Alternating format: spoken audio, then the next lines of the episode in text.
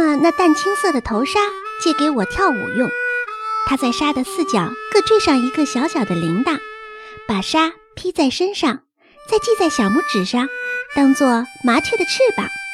我手一挥，铃儿就随着铃铃铃的响，好听极了。举行毕业典礼那天，同时也开欢送毕业同学会，爸妈都来了，坐在来宾席上。毕业同学坐在最前面，我们演员坐在他们后面。童子军维持秩序，神气死了。他们把童子军棍拦在礼堂的几个出入口，不许这个进来，不许那个出去。典礼先开始了，韩主任发毕业证书，有考第一名的同学代表去领取。那位同学上台领了以后，向韩主任鞠躬，转过身。又向台下大家鞠了一躬，大家不住的鼓掌。我看这位领毕业文凭的同学很眼熟，好像在哪儿见过。哎，我真傻！每天在同一个学校，当然我总会见过他呀。我们唱欢送毕业同学的离别歌：长亭外，古道边，芳草碧连天。问君此去几时来？来时莫徘徊。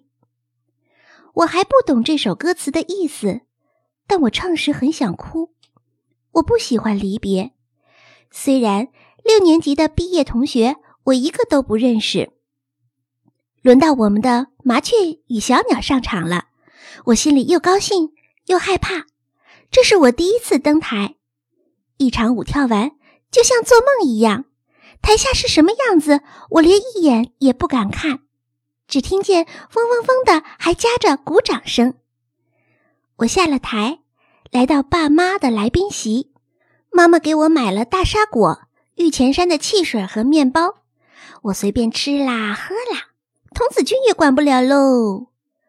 我并不愿意老老实实的坐在爸妈身边，便站起来左看右看的。也为的让人家看见我就是刚才在台上的小麻雀。突然一晃眼，我看见一个熟悉的脸影，是坐在前边右边的来宾席上的。他是，他侧过脸来，果然是他。我不知怎么的，竟一下子蹲了下去，让前面的座位遮住我。我的脸好发烫，好像发生了什么事情。我低下头想。他怎么也来了？是不是来看我？在那青草丛里，我对他讲过学校要开游艺会和我要表演的事儿了吗？如果他不是来看我，那又是来看谁的呢？我蹲在妈妈的脚边太久，妈妈轻轻踢了我一脚，说：“起来呀，你在找什么？”我从座位下面站起身，挨着妈妈坐下来，低头轻轻的吃沙果。眼睛竟不敢向右前方看去。妈妈笑笑说：“你不是说今天是特别日子，童子军不管同学吃零食的事儿吗？为什么还这么害怕？”谁说怕？我把身子扭正过来。这个大沙果很难吃完的，因为我的牙。我吃着沙果，一边看台上，一边想事儿。我想起来了，被我想起来了。他的弟弟，一定是他考第一的弟弟，在我们学校，就是考第一领毕业证书的那个。我差点喊出来了，幸亏沙果堵在嘴上，我只能从鼻子里哼了一声。游艺会仿佛很快就闭幕了，我们都很不舍得的离开了学校回家。回家来，我还只讲游艺会的事儿，说了又说，说了又说。好像这一天的快乐，我永远都忘不了。爸爸很高兴，他说：“我这次期考竟考进了十名以内，要买点东西鼓励我。”爸说：“要继续努力呀，一年年的进步上去，到毕业的时候，要像今天那个考第一的代表同学那样领毕业证书。想一想，那位同学的爸爸坐在来宾席上，该多么高兴啊！”他没有爸爸，我突然这样喊出来，我自己也惊奇了。他准是我所认为的那个人的弟弟吗？幸亏爸爸没有再问下去。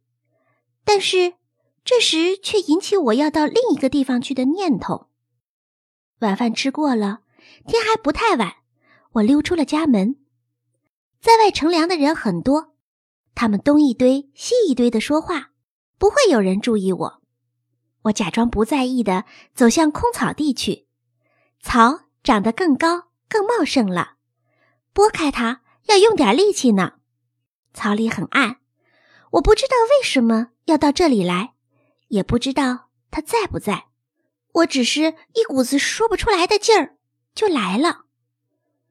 他没有在这里，但是墙角可还有一个油布包裹，上面还压了两块石头。我很想把石头挪开，打开包袱看看里面到底是些什么东西，但是我竟没有敢这么去做。我愣愣的看了一会儿，想了一会儿，眼睛竟湿了。我是想，夏天过去，秋天、冬天就会来了。他还会常常来这里吗？天气冷了怎么办？如果有一天他的弟弟到国外去读书，那是他呢，还要到草地里来吗？我蹲下来，让眼泪滴在草地上。我不知道为什么会这么伤心。我曾经有过一个朋友。人家说他是疯子，我却很喜欢他。现在这个人，人家又会管他叫什么呢？我很怕离别，将来会像那次离别疯子那样的和他离别吗？地上有个东西闪着亮，我拾起来看，是个小铜佛。我顺手把它拿在手里，就转身走出了草地。经过大槐树底下时。一个戴着草帽、穿着对襟短褂的男人向我笑眯眯地走过来。他说：“小姑娘，你手里拿的是什么玩意儿啊？我看看行吗？有什么不行呢？”我立刻递给他：“这是哪来的？是你家的吗？”“不是。”我忽然想起，这不是我家的东西，我怎么能随便拿在手里呢？于是我就指着空草地说：“喏，那是来的。”他听了，点点头，又笑眯眯的还给我。但是我不打算要了，因为回家去，爸爸知道在外面捡了东西会骂的。我便用手一推，说：“送给你吧，谢谢你哦。”他真和气，一定是个好人。